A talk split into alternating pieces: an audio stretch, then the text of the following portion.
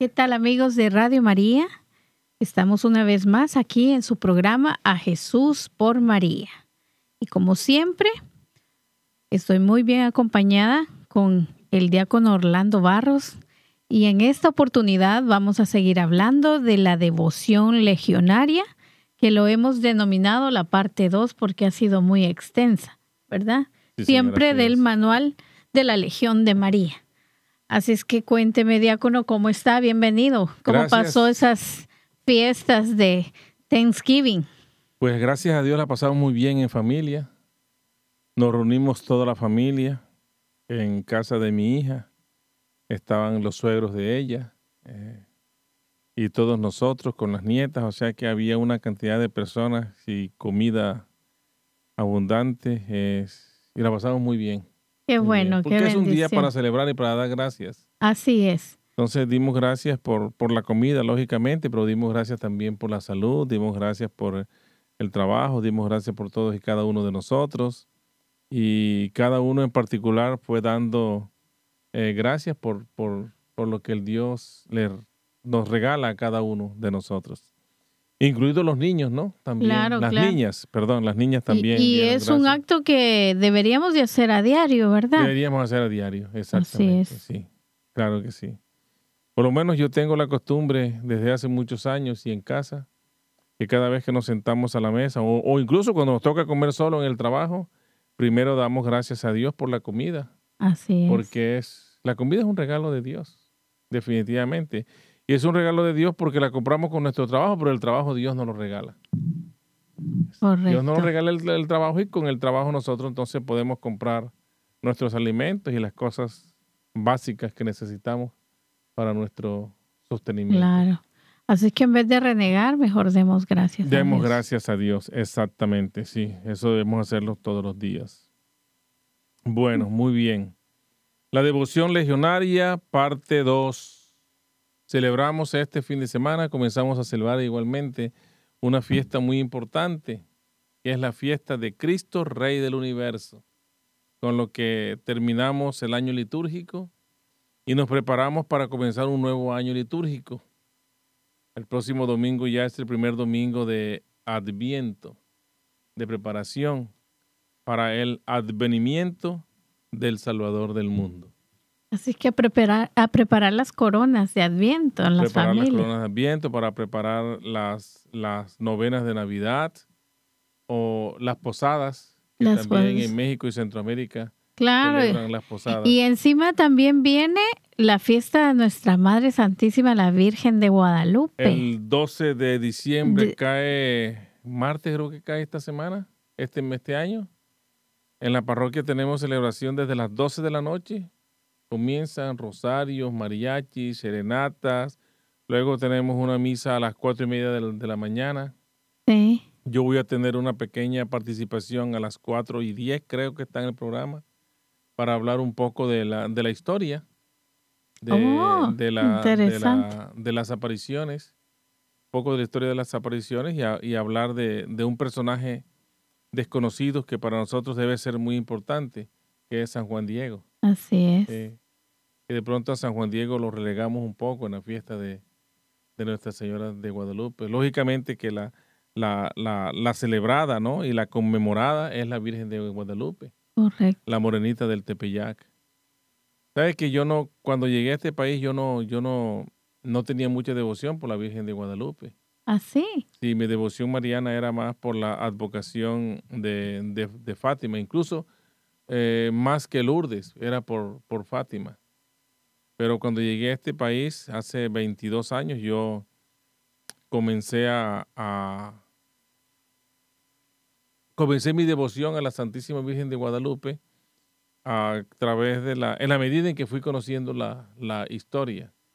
Pero fíjese usted que hay un dato muy interesante y que me hace amarla más a la Virgen de Guadalupe. Y es que yo llegué un momento a la conclusión de que el color de la Virgen de Guadalupe, el color de piel de la Virgen de Guadalupe, era el mismo color de piel de mi madre. Ah, sí. Y entonces yo entendí que la Virgen de Guadalupe era como nosotros, como yo. Hay una canción mexicana que me encanta mucho, que me encanta mucho y que yo la escucho incluso para esta época, que es uh, Indita como yo.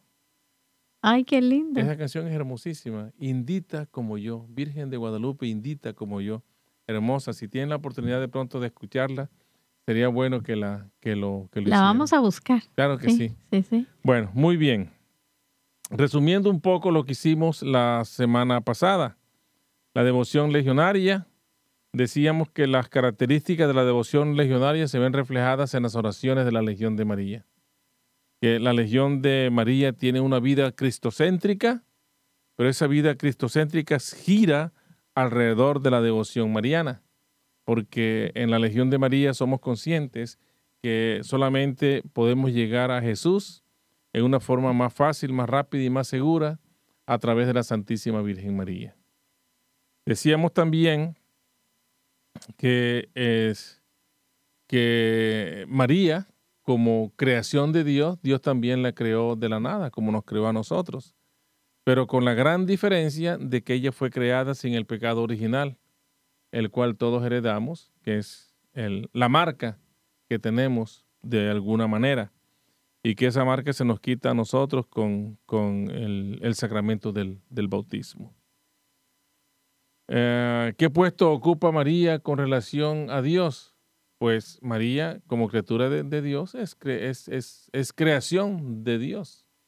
Pero lógicamente fue la criatura que Dios desde, sus, desde, sus, desde los comienzos de la, de la, del, del mundo, de la misma creación, él la tenía contemplada y visualizada en su mente para que a través de ella nos llegara el Salvador. Ah, decíamos las grandes cosas que María hizo, hizo, por ejemplo, pues, en, que Dios hizo en María y que sigue siendo ah, en nosotros a través de la Santísima Virgen María también.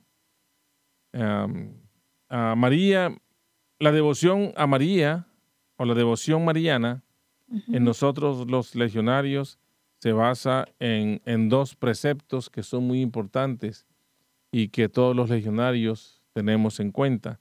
La primera de ellas es que María es medianera de todas las gracias. Hablamos incluso aquí o recordamos lo que decíamos o lo que habíamos citado del libro de la verdadera devoción de San Luis María Griñón de Montfort, que María es el acueducto de las gracias, de todas las gracias del Señor, y que a través de ella se distribuyen y se redistribuyen de acuerdo a las necesidades de cada uno de los, de los, de los fieles. Y, y, también María Inmaculada, que es la, la verdadera, de, la, la, devoción más importante que tenemos nosotros los, los marianos en la Inmaculada Concepción porque sabemos que a través de la Inmaculada Concepción, de esta advocación tan importante para, para nosotros, vino la salvación al mundo. En términos generales, eso fue lo que hablamos la vez pasada. Y decíamos también que este, María, nuestra madre, y María es nuestra madre, y lo decíamos partiendo de dos axiomas que son importantísimos y y que nosotros no deberíamos olvidar, debemos tener siempre presente. El primero de ellos es que es una realidad y es que María es Madre nuestra porque ella, con su fiat, al aceptar la invitación que le hace el Señor a través del Arcángel Gabriel, cuando ella acepta concebir al Hijo, al Salvador, igualmente nos concibe a nosotros también que somos hijos de ella. Por eso es nuestra Madre. Y la segunda es en el, en, el, en el Monte Calvario, cuando la Santísima Virgen María está allí al pie de la cruz y nuestro Señor Jesucristo crucificado, entonces eh, entrega a María, nos las entrega a nosotros en la figura del discípulo más, el discípulo más joven, el discípulo amado que es Juan, Juan el evangelista. Mujer, ahí tienes a tu hijo, ahí tienes a tu madre. Y desde ese momento él la toma a su casa. Es la representación, Juan representa a todos y cada uno de nosotros. Y por eso, María, nosotros consideramos que es nuestra madre. Me pongo, a pensar de este pasaje de la Biblia, lo hermoso que se encierra, porque es ahí donde Jesús nos regala a su madre y cómo a veces nuestros hermanos separados, vamos a decir, lo toman todo lo contrario, porque ellos dicen, ahí es donde mm, sale que, que María tuvo más hijos, que porque le dijo, ahí está tu madre, pero como algo tan hermoso, esa belleza de tener a esta madre del cielo, lo podemos llevar a, un término tan, tan triste. no, desafortunadamente porque es falta de conocimiento, ¿no? Y, a ellos de alguna manera les dan un, mensaje equivocado. Si sabemos que Jesús se refiere a Juan y Juan es el hijo de Zebedeo. De hecho, de hecho, en una parte del Evangelio también nos, nos, nos, nos recuerda a la madre de Juan y Santiago, la esposa del Cebedeo, cuando va y le presenta a Jesús a los dos hijos y le dice, Señor, mira, eh, acuérdate de mis hijos y siéntalos uno a tu derecha y otro a tu izquierda cuando estés en tu reino. Correcto. Ella fue la, madre de, de, los, de Juan y, Santiago, esposa del, del Cebedeo. Juan, el discípulo amado, no era hijo de María, era hijo de su mamá, que se llamaba Salomé, si no estoy mal. Claro. La esposa de, del Cebedeo. que después fue su madre y después fue nuestra madre, es otra historia. Exactamente. Es la madre porque es la madre que Jesús nos deja a través de más, se la entrega a él. Correcto. De hecho, si María hubiera tenido otros hijos, pues le dice a sus hermanos, bueno, encárguense de mi mamá. ¿Cierto? Correcto. Yo, me voy, a mí, yo, yo tengo que partir voy a morir, pero voy a resucitar y voy a ir a la casa del Padre. Entonces usted se encárguense de, ella. Pero como no tenía otros hijos, se la dejó al discípulo amado. Al discípulo amado, sí. Exactamente. Bueno, muy bien. Decimos ahora que la devoción legionaria, raíz del apostolado legionario. Nos dice el manual de la Legión de María que uno de los deberes más sagrados de la Legión será manifestar exteriormente esta tan engendrada devoción a la Madre de Dios que tiene en su corazón. Los legionarios tienen ese sagrado deber de manifestar a María al mundo, de manifestar su devoción, de dar a conocer su devoción a la Santísima Virgen María. Pero como la legión no puede actuar sino a través de sus miembros, ruega encarecidamente a cada uno de estos que asuma plenamente este espíritu, haciéndolos objeto de seria meditación y alma de su apostolado. O sea, la devoción a la Santísima Virgen María para el legionario es centro de su devoción y alma del apostolado del trabajo que él hace para los demás. El trabajo de evangelización, el trabajo de conquistar almas para Cristo, de arrebatarle las almas al enemigo espiritual. Lo hace con María y a través de la Santísima Virgen María, con su apoyo, con su guía, con, su, con la fortaleza, y, pero sobre todo con la protección de la, de la Santísima Virgen. Si esta devoción a María ha de ser verdaderamente un tributo legionario, es preciso que constituya una parte integral de la legión, un deber tan esencial para todos los socios como la junta semanal o el trabajo activo. Y por tanto, todos han de participar en esta devoción con perfecta unanimidad. Mire, el principal deber, el deber más importante que tiene todo legionario es asistir a la junta semanal de su presidio. Ese es el deber más importante de todo legionario. Y allí en esa junta se le asigna al legionario un trabajo de evangelización, un trabajo semanal. Él recibe ese mandato que va acompañado de las gracias que la Santísima Virgen María le da, le distribuye Acordémonos, que ella es el acueducto de todas las gracias.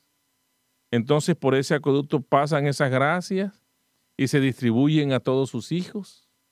En la junta semanal cada uno las recibe en la medida en que las necesita y en la medida de las propias capacidades de cada legionario. Y con esa gracia es lo que le da el impulso, la fuerza, la valentía, el coraje y la disposición para hacer el trabajo legionario que le fue encomendado. Pues mi obligación es ir a la Junta. Y mi obligación al ir a la Junta es hacer un trabajo de un, un apostolado que se me ha encargado. Pues la devoción legionaria, la devoción a la Santísima Virgen María, para el legionario tiene que ser tan importante, tan importante que esté a la altura del deber de ir a la junta semanal y de el trabajo apostólico. O sea que yo voy a la junta porque soy devoto de la Virgen María. Yo soy legionario porque soy devoto de la Virgen María y hago un trabajo apostólico que se me encarga por obediencia a mi presidente que me lo encargó, pero yo sé que él o ella me, lo, encargan porque es la Virgen María quien me da esa encomienda, quien me, quien me, quien me asigna esa labor. Pero igualmente, así como a mí me emociona evangelizar, hacer un trabajo de apostolado o un trabajo apostólico, igualmente debe emocionarme y debe entusiasmarme la idea de que yo tengo una devoción arraigada a la Santísima Virgen María. O sea, que no debe haber diferencia entre mi obligación a ir a la, a la Junta Semanal, la obligación de hacer mi trabajo apostólico con la devoción que yo tenga a la Virgen María. Tiene que ser eh, en una, con una similitud tal que no haya diferencia entre uno y el otro. Y eso se hace porque la Legión de María así nos los exige. La Legión de María exige a sus legionarios que tengan la devoción y que no solamente tengan esa devoción por la Virgen María, sino que la pongan en práctica y que la manifieste en el mundo. Esta participación unánime del Espíritu Mariano es cosa muy delicada. Y como en esto actúan todos, todos pueden comprometerla. Entonces, el manual concluye lo siguiente. En primer lugar, los legionarios son como piedras vivas que van entrando en la construcción del edificio espiritual. Primera carta, primera,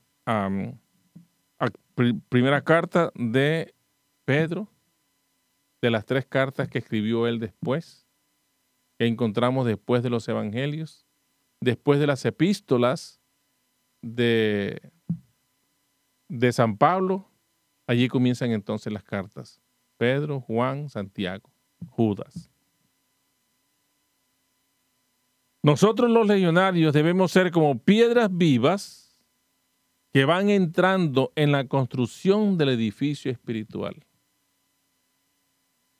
¿Y cuál es ese edificio espiritual? Es la misma espiritualidad de la iglesia. La espiritualidad, la espiritualidad de, la, de la iglesia, la espiritualidad de una comunidad, la espiritualidad de un grupo apostólico, la espiritualidad de la Legión de María tiene que ser más grande en la medida en que esa espiritualidad vaya creciendo en todos y cada uno de los miembros. Para que vayan construyendo ese edificio espiritual del grupo apostólico, de la comunidad o de la iglesia universal. La fe de la iglesia tiene que ser una fe viva. La fe de la iglesia tiene que ser una fe que contagie a los demás. La fe del legionario tiene que ser tan contagiosa que los demás quieran untarse y contagiarse de esa fe. Aquí lo hemos hablado muchas veces y hemos dicho de la de lo insistentes que son los, los legionarios, de la forma en que ellos trabajan, del amor que le ponen al trabajo, pero sobre todo, sobre todo, de la evangelización tan consciente que ellos hacen y que es tan, tan fuerte, tan pura y tan arraigada en la fe y en la doctrina de la iglesia que los legionarios son capaces de convertir personas. Personas que no creen o personas que están alejadas de la, de, la fe. No solamente regresan, sino que aquellas que no creen se pueden convertir y se convierten. Porque es, somos piedras vivas del edificio espiritual. Me imagino que cuando también alguna persona entra a la legión y no lleva esa devoción que exige pues la legión, solitos van saliendo, me imagino. Sí, eso sucede. ¿Verdad? Eso sucede y nos recuerda también aquel pasaje del Evangelio que nos dice, muchos son los llamados y pocos los escogidos. Lo mismo sucede en la legión. Llega mucha gente que de pronto no, no sienten que es el grupo apostólico en el cual ellos se deben desarrollar o a que están llamados, están llamados a actuar, a participar. Y entonces deciden dejarlo, ¿no? Y, eso, y, eso está bien porque, porque para ser legionario se necesita tener el espíritu de María. Y para ser legionario se necesita tener una, una entrega, una dedicación, una disciplina pero sobre, todo una obediencia, no solamente a la jerarquía de la Legión de María, sino a la jerarquía de la iglesia.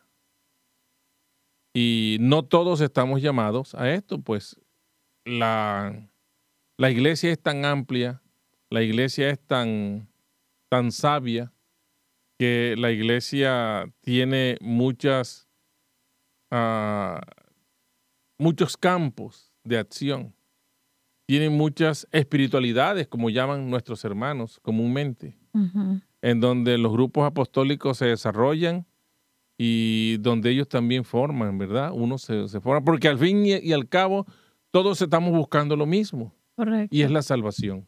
Correcto. Entonces, por el camino que se llegue, está bien. Y cada uno descubre cuál es el, camino o cuál es el grupo apostólico en el que se siente mejor.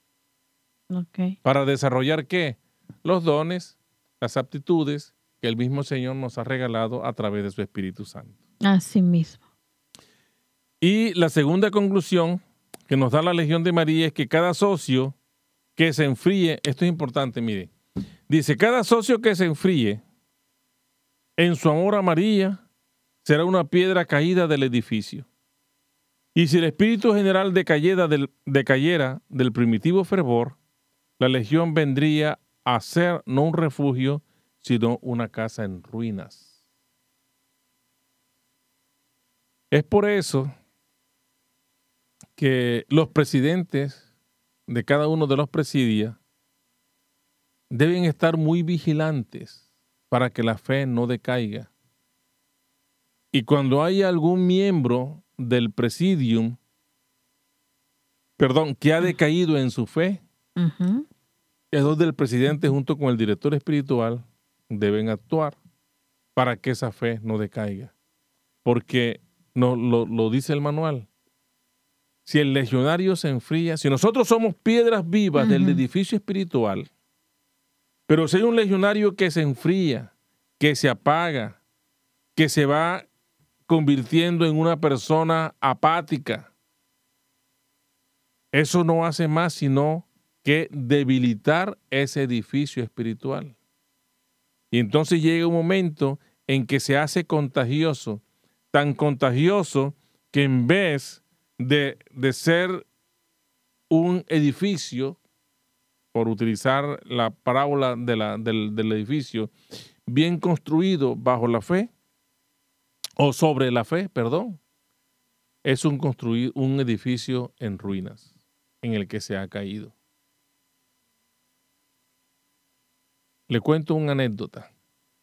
Hace muchos años, estando en Colombia, había un presidium de la Legión de María que no progresaba y caía y caía y caía. Y la curia de, de, esa, de esa época la, lo apoyaba mucho, pero no. Y se llegó a la conclusión, o se descubrió, perdón, de que ellos, ellos no estaban rezando las oraciones habían disminuido, habían estado decayendo en su devoción a la oración. Y esa devoción a la oración entonces trajo como consecuencia un debilitamiento en la fe, un enfriamiento en la fe. Entonces este edificio, que era un presidium, que era muy activo, de pronto se vino abajo y se encontró, como nos dice el manual, que era un edificio en ruinas, porque les hacía falta la oración, ese alimento espiritual. Como nosotros mismos. Como nos, pues. exacto, como nosotros mismos. Si nosotros dejamos de rezar, si nosotros dejamos de orar, entonces el, el, el enemigo espiritual aprovecha. Porque les cuento una cosa, el demonio es vivo, es vivo. Y él es el rey del engaño. Nos engaña, y nosotros somos tan tontos que caemos ante ese engaño. Entonces, que valga eh, la oportunidad. Y tanto también que no aprovechamos el rosario, que es muy claro en decirnos que es el arma principal que tenemos contra el enemigo. Exactamente. Y el rosario es una oración santificadora, es una oración que fortalece el alma, es una oración purificadora, es una oración que nos da paz y es una oración sanadora. Incluso sirve hasta para el insomnio. ¿Usted no sabe que sirve para el insomnio? Sí, sí. Mira, una persona que no pueda dormir, acuéstese a rezar el rosario. No ha terminado el primer misterio cuando ya está roncando. Sí, por eso hay que rezarlo mejor más temprano. Más temprano, Más tempranito, ¿verdad? Porque si no, nos dormimos y ya no lo completamos.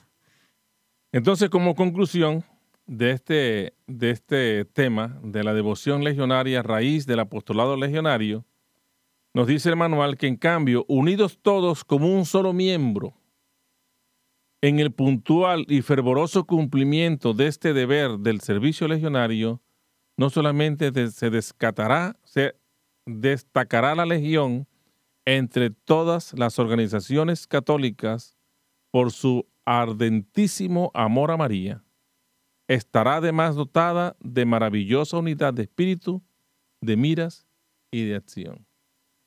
Si nosotros, como un solo miembro, vamos creciendo en espiritualidad, si nosotros como cristianos, nos, como cristianos, nos estamos fortaleciendo cada día más a través de la oración, los sacramentos, la Eucaristía, la visita al Santísimo y todas estas herramientas que la Iglesia nos proporciona, podemos hacer que la Legión de María se fortalezca tanto, se fortalezca tanto que parezca no solamente, que parezca un solo cuerpo, un solo ser, y que además de eso se haga la más fuerte entre todas las organizaciones católicas por su amor a María y además dotada de unidad,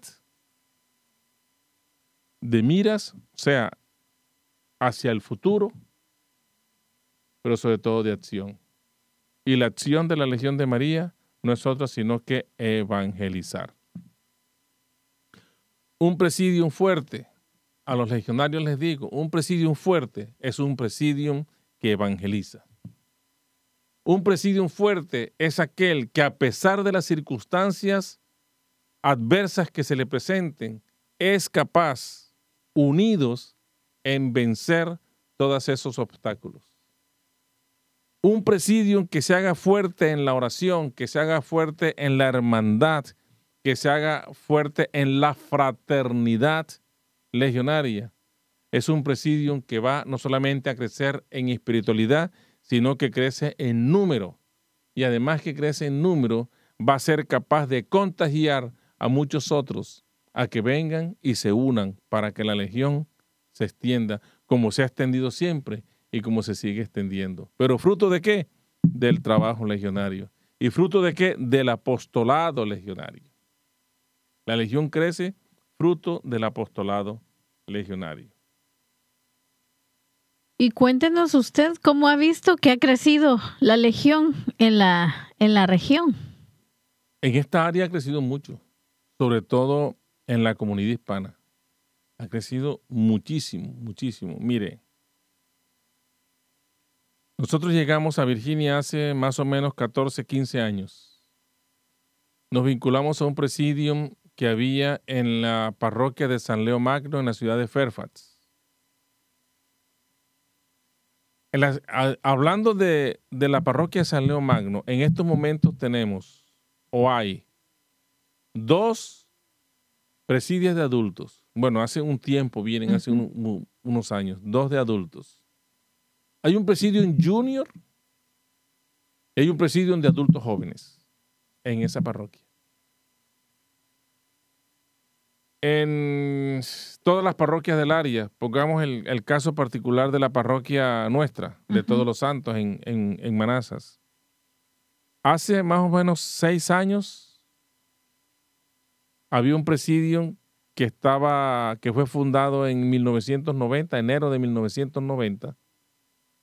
Se hace un presidio que tiene 30 y... años. 33 años. Cumplió, va para 34 años. Pues hasta hace más o menos cinco o seis años, ese presidio estuvo solo en la parroquia, solo. Es más, hubo una época en que tenía tres miembros nada más, que no desapareció por la gracia de Dios y por la asistencia, lógicamente, de la Santísima Virgen María. En cinco años aproximadamente, ha crecido tanto la Legión de María en la parroquia nuestra que tenemos nueve presidios. Wow. De esos hay uno de adultos jóvenes y hay tres de jóvenes. Uno entre los, entre los 10 y los 13 años. Otro entre los 13 y los, y los 17. Y otro de los 18 en adelante. Wow.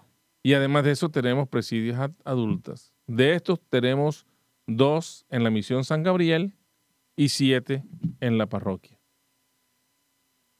Fue tanto el crecimiento que hubo necesidad de crear y de abrir una curia en Manazas, únicamente para los presidios que están en Manazas, que son nueve. Pero igualmente se ha extendido la Legión de María hacia el este, un poco. En la ciudad de Winchester Había, no había Legión de María. Tenemos ahora dos presidios. En Houston no había. Tenemos un presidium. En West Virginia tenemos un presidium.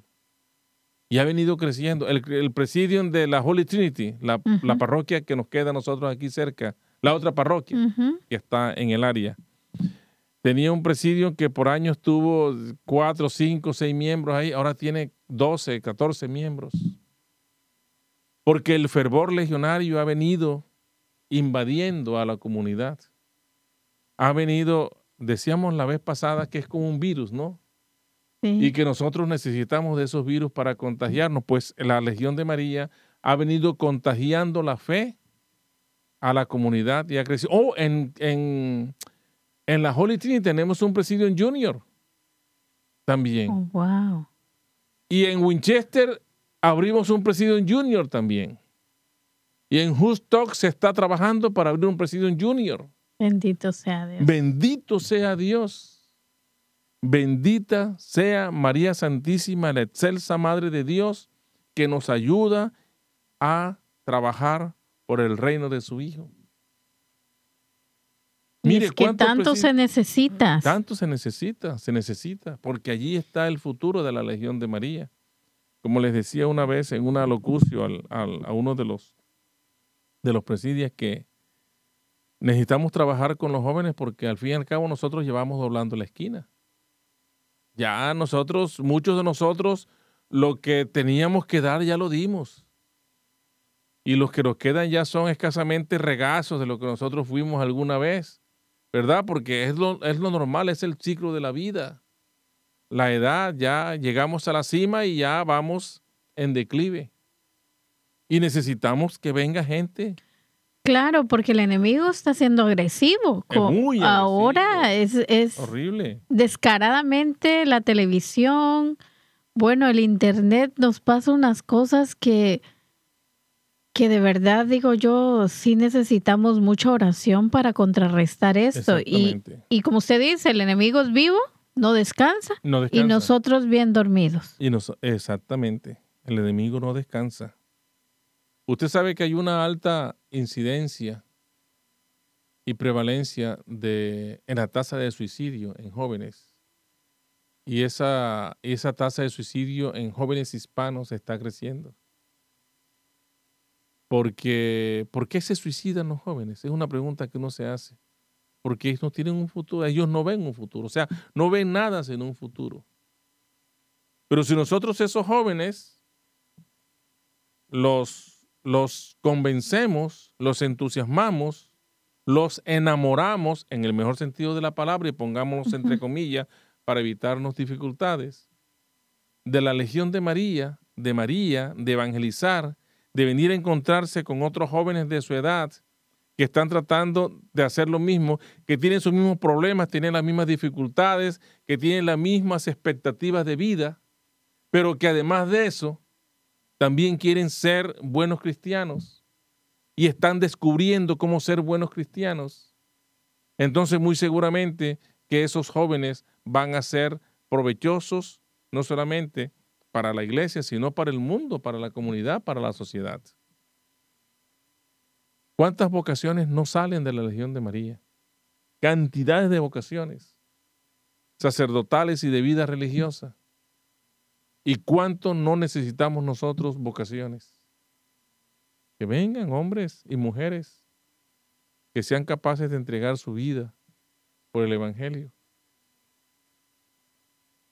O los hombres casados como yo, que descubran su vocación y vengan entonces a servir a través de, de- la, de la diaconía al pueblo santo de Dios, que es lo que nosotros hacemos, con nuestras equivocaciones, con nuestros defectos, con todo lo que acarrea de pronto el, el trabajo apostólico, el cansancio que se siente físico, ¿verdad? A veces hasta mental. Pero con todo y eso, y a pesar de, de- de nuestra propia indignidad en primer lugar y en segundo lugar de nuestras propias iniquidades, ahí estamos luchando y tratando de, de- trabajar por el pueblo santo de Dios. Nos equivocamos, por supuesto, muchas veces. Pero la gracia de Dios la necesitamos mucho para poder entonces trabajar por su reino. Y necesitamos vocaciones, muchas vocaciones. Y en la Legión de María nacen y se hacen vocaciones.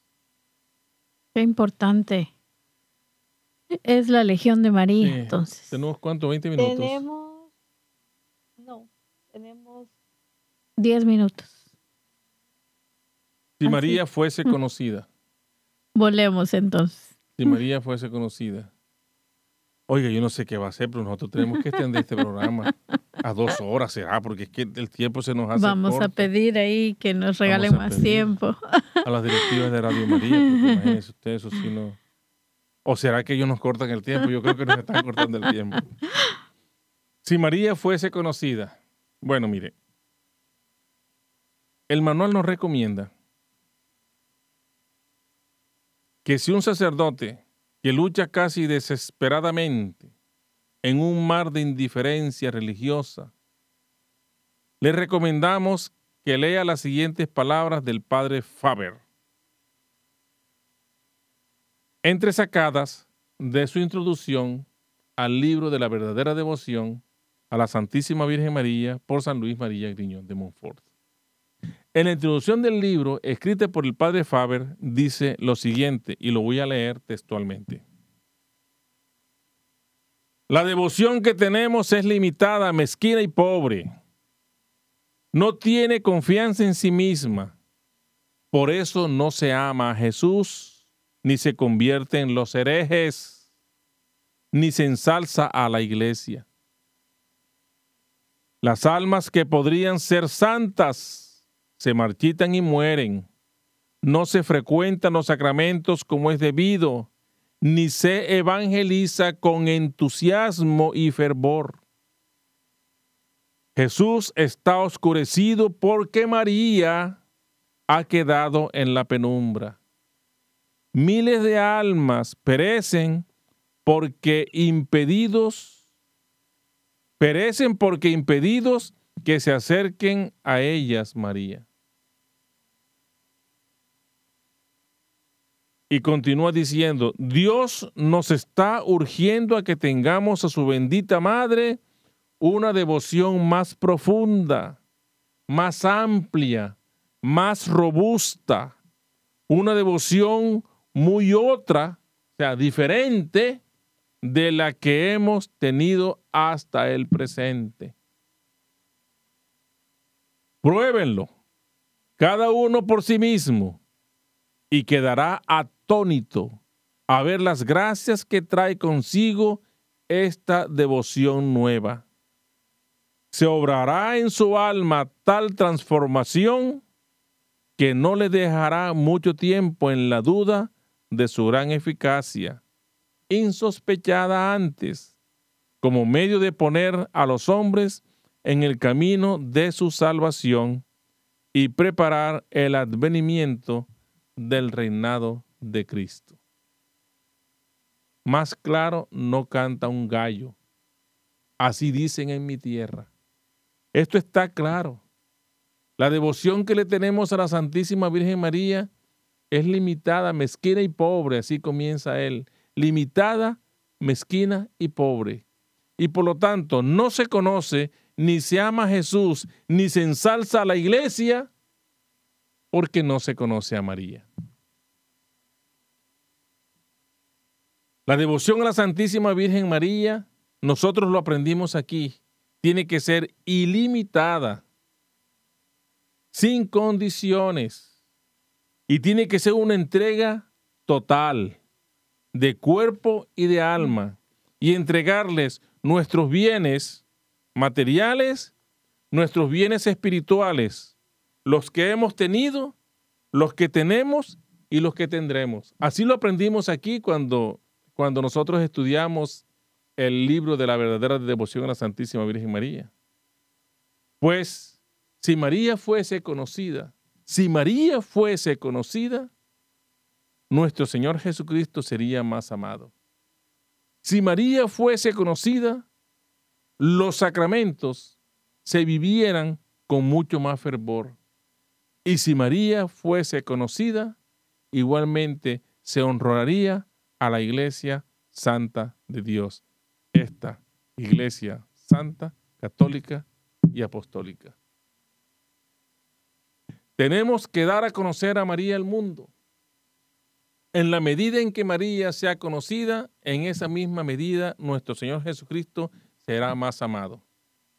Y la medida en que María sea conocida, en esa misma medida habrá más cristianos comprometidos y conscientes de su responsabilidad como cristianos. Y el autor también nos invita, nos reta, ¿verdad? Nos reta. A, que lo hagamos. A que lo hagamos, exactamente. Compruébenlo. Al final dice, pruébenlo, inténtenlo, para que vean las gracias que trae esta devoción nueva. No es que no tengamos devoción a María, la devoción nueva es una, una devoción verdadera que tengamos a María, que no sea limitada, escasa ni mezquina, sino que sea una verdadera devoción. Vamos a intentarlos todos. a ver si de pronto en este tiempo de adviento que viene, nosotros descubrimos esta nueva devoción a María. Así Y a través de ella nos hacemos mejores católicos, mejores seres humanos y mejores hijos de Dios cada día. ¿Sí? Y nos quedan cinco minutos. Sí, cinco minutos. Cinco minutos. Entonces, en cinco minutos vamos a tratar de manifestar a María al mundo. La legión, recuerda el manual, está constituida por seglares, por laicos comunes y corrientes, bautizados. que tienen una vida sacramentalmente activa en lo posible. Y por lo tanto, es ilimitada en cuanto al número de socios. La Legión de María no tiene un límite. Los presidia tienen un límite. Pero eso lo podemos discutir o lo hemos discutido ya en algunas veces, pero podemos aclararlo en otras ocasiones. Se sugiere que debe ser un número de más o menos máximo 12, de pronto 15, para que las juntas no se extiendan. Pero el número de legionarios, una vez alguien decía, porque un presidente tenía 20, 20 socios, no, tenemos que dejar de reclutar. No, al contrario. tenemos que reclutar mucho más. Ojalá pudiéramos reclutar 20 más. Claro. Porque así no tendríamos uno ni dos, sino cuatro presidios. Porque los presidios se dividen, cuando crecen, se dividen. Y por lo tanto, como tienen la capacidad de dividirse, la Legión de María es ilimitada en el número.